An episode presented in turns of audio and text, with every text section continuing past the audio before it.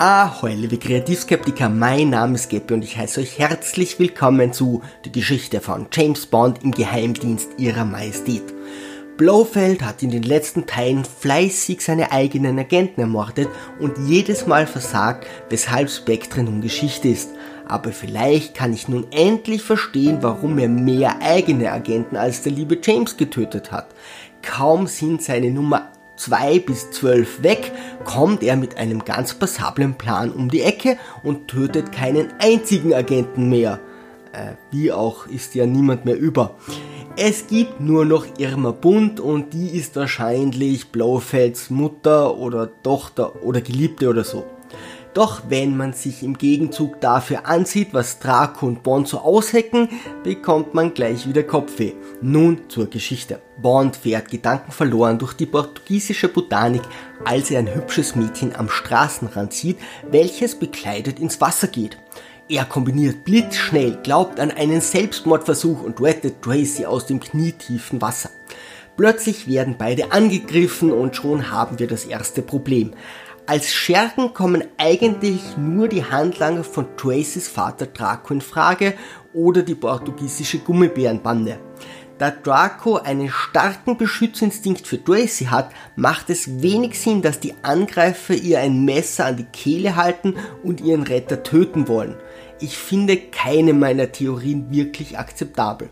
Bond macht sich aus Gewohnheit an Tracy heran, die ihn jedoch noch nicht sehr sympathisch findet. Als er sie dann jedoch klatscht, taut sie langsam auf. Sie wettet im Casino, verliert und hat kein Geld, um ihre Schulden zu bezahlen. Bond übernimmt die Rechnung und dafür schläft sie mit ihm. Sehen Sie in mir eine Frau, die Sie gerade gekauft haben? Wer kauft schon eine Frau? Da sie ihm das Geld jedoch zurückgibt, waren dies wohl nur Zinsen und sie ist lediglich eine halbe Nutte. Fühlt ihr auch schon die Romantik aufsteigen? Wieder kommen die Schergen und bringen Bond zu ihrem Boss Draco. Er ist der Führer der Korsischen Union, also der Mafia.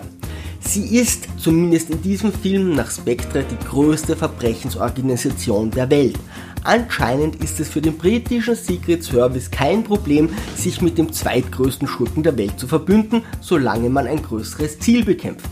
Draco hat Bond beobachtet und ist beeindruckt, wie gut er mit Tracy umgegangen ist. Sie hat ein bisschen herumgehurt und er möchte nun, dass Bond sie heiratet. Welcher Vater würde sich nicht über einen Schwiegersohn freuen, der seine Tochter klatscht und sie für ihre sexuellen Dienste bezahlt? Ich finde sie faszinierend, aber sie braucht einen Psychiater, nicht mich. Was sie braucht, ist ein Mann, der sie ganz und gar beherrscht. Es ist schon ein komischer Zufall, dass Bond durch die Heide bummelt und dann mal so ganz nebenbei Retter beim Selbstmordversuch der Tochter des zweitgrößten Schwerverbrechers der Welt wird. Doch er nutzt zugleich die glückliche Situation.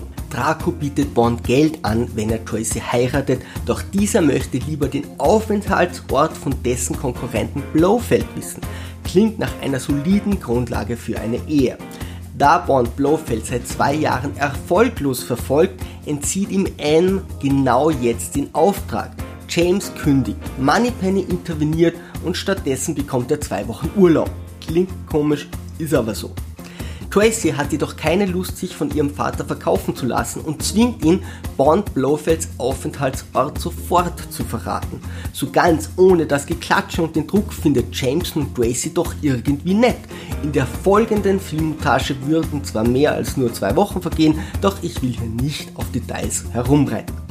Bond erfährt von einem Anwalt, stellt Nachforschungen an und findet Unterlagen. Anstatt sie zu fotografieren, lässt er sich mit einem Kran einen Kopierer in das Büro des Anwalts hieven. Klingt etwas aufwendig. Während er wartet, liest er den Playboy, in den er sich so vertieft, dass er ihn sogar noch ausgeklappt studiert, während er das volle Amtsgebäude verlässt. Das nenne ich mal Product Placement. 1969 konnte man also noch unbehelligt einen Playboy in der Öffentlichkeit lesen, während man heute schon schief angesehen wird, wenn man im Zug einen Schluck Wasser trinkt. James findet heraus, dass Blofeld angeblich einen Grafentitel besitzt und diesen bestätigen lassen möchte. Bond liest ein lustiges Taschenbuch über Heraldik, ist sofort Experte und kann nun den eigentlichen Beamten problemlos ersetzen. M lässt ihn wieder auf Blofeld los und so wird Bond in die Schweiz zu dessen Institut eingeladen. Blofelds Festung befindet sich hoch oben in den Bergen und Bond möchte sich dort nun als Beamter offiziell einschleichen. Er hat Spectres Arbeiten viermal zunichte gemacht und ist Blofelds bereits gegenübergestanden. Sie kennen sich also schon. Ich kann nicht glauben, dass sie sich beide die Nase rot ruppeln und dann einander plötzlich vollkommen fremd sind. Haltet euch fest, denn genau das passiert. Frau Bunt ist Blofelds rechte Hand. Ihre Hobbys sind hinten auf einem Schlitten sitzen. Schlittenfahren ist mein Hobby. Sitzen Sie warm und bequem? Und Eis und Felsen zu verwechseln. Bin froh, wenn ich wieder festen Boden unter den Füßen habe. Sie werden lachen. Hier ist nur Eis.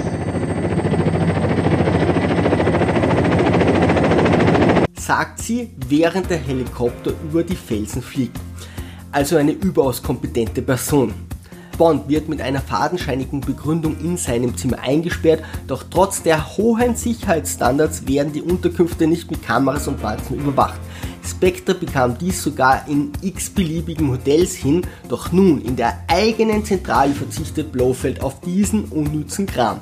Er hat einen Stall voll notgeiler Hühner in seinem Institut, weshalb Bond sofort in den Go-Modus schaltet.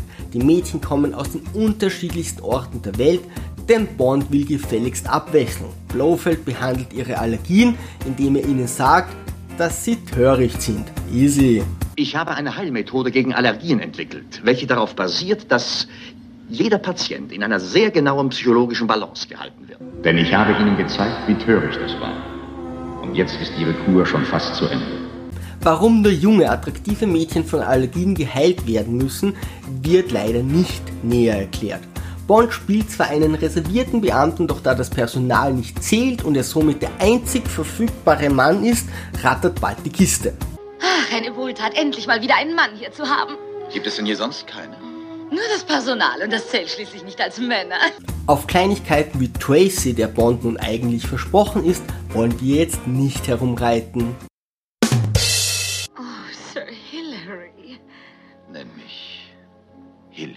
Bond tritt nun Blofeld gegenüber und die beiden kennen sich tatsächlich nicht mehr.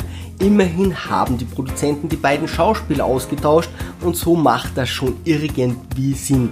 Zumindest in einem weit entfernten geschützten Universum aus Wodka und Martini.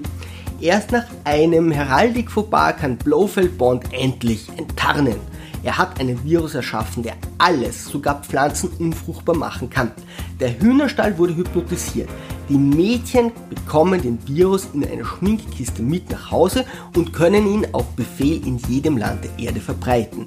Der ein oder andere mag es vielleicht für etwas riskant halten, einem Stall voll Hühner einen Virus in einer Parfümflasche mitzugeben. Doch Blofeld hypnotisiert sie, das Fläschchen nicht anzufassen. Hoffentlich haben die Hühner zu Hause keine Freundinnen, die sich für den exquisiten Schminkkoffer interessieren. Auf alle Fälle möchte nun Blofeld die Welt erpressen. Klingt nicht übel, bis er hört, was er verlangt. Damit Bond wieder einmal sicher entkommen kann, tötet ihn Blofeld nicht, sondern sperrt ihn in den Maschinenraum von seiner Gondel.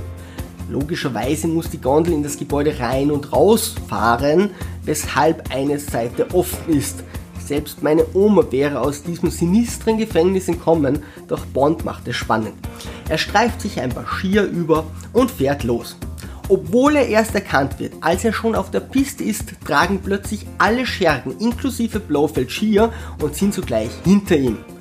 Die übliche Bond-Action wird abgespult. James erreicht mit Mühe und Not das nächste Dorf, wo glücklicherweise Tracy auf ihn wartet und ihm hilft. Zufälle gibt es, wenn Tracy im Spiel ist. Der MI6 hat James nicht gefunden, obwohl er wusste, wo James ist und obwohl sein Kollege von Blofeld ermordet wurde. Bond will nun Tracy tatsächlich heiraten, doch da dies als Agent nicht möglich ist, ist er bereit tatsächlich zu kündigen. Schön langsam wird es tatsächlich romantisch. Bei der weiteren Flucht löst Blofeld jedoch eine Lawine aus, die Bond und Tracy verschüttet. Schon wieder schlägt das Glück zu, denn obwohl beide 5 Minuten von den Massen überschüttet werden, befinden sie sich lediglich 2 cm unter der Schneeschicht. Die Gutherzigkeit von Lawinen ist ja weithin bekannt. Blofeld entführt Tracy und lässt Bond zurück. Der will aber auch nicht gewinnen. Nun endlich stellt er seine Forderung. Und jetzt haltet euch fest. Blofeld möchte Amnesie und die Anerkennung seines Titels. Warum sich ein Massenmörder nun plötzlich für Heraldik interessiert, ist mir nicht so ganz klar, doch sonst hätten wir ja keinen Film gehabt. Zieht. Als Kraft der Blücher. Seltsam, er scheint großen Wert darauf zu legen. Völlig anachronistischer Snobismus. Da er mit Spectre gescheitert ist, setzt er sich nun zur Ruhe. Was für eine Karriere. Ich möchte auch Mitte 40 in Rente. Da alle anderen Projekte von Blofeld jedoch gescheitert sind, könnte ihm in seiner Pension schnell das Geld ausgehen. Der MI6 möchte auf die Forderung eingehen. Natürlich könnte man auch die gesamte Welt informieren, dass alle Girls, die bei Blofeld waren, einen Virus bei sich haben und diesen bitte sofort abgeben sollten. Bond wendet sich an Draco, um die Festung am Berg anzugreifen und Tracy zu retten. Dieses Mal wird sie von ihrem Vater sogar bewusstlos geklatscht, doch die Festung kann gesprengt und die Verbreitung des Virus kann verhindert werden. Bond gewinnt, überprüft jedoch nicht, ob Blofeld tot ist und so entkommt dieser. Die lernen auch nicht aus ihren Fehlern. Bond heiratet nun tatsächlich Tracy und Draco trinkt mit M. Er ist nun wieder der größte Verbrecher, doch das scheint niemanden zu stören. Ich habe noch nie verstanden, warum das Brautpaar nach der Hochzeit wegfährt und alle Gäste alleine zurücklässt. Als James und Tracy direkt nach der Feier durch die Heide gondeln, taucht plötzlich Blofeld mit Mutter Bunt auf und startet ein Attentat. Bond überlebt, doch Tracy wurde getroffen und ist tot. Was für ein Cliffhanger. Eigentlich müsste jetzt ein gesamter Teil kommen, in dem Bond den Mord an seiner Frau rächt und Blofeld so richtig fertig macht. Wir warten gespannt auf Diamantenfieber. Liebe Kreativskeptiker, Segel mir straff halten und auf zum Horizont!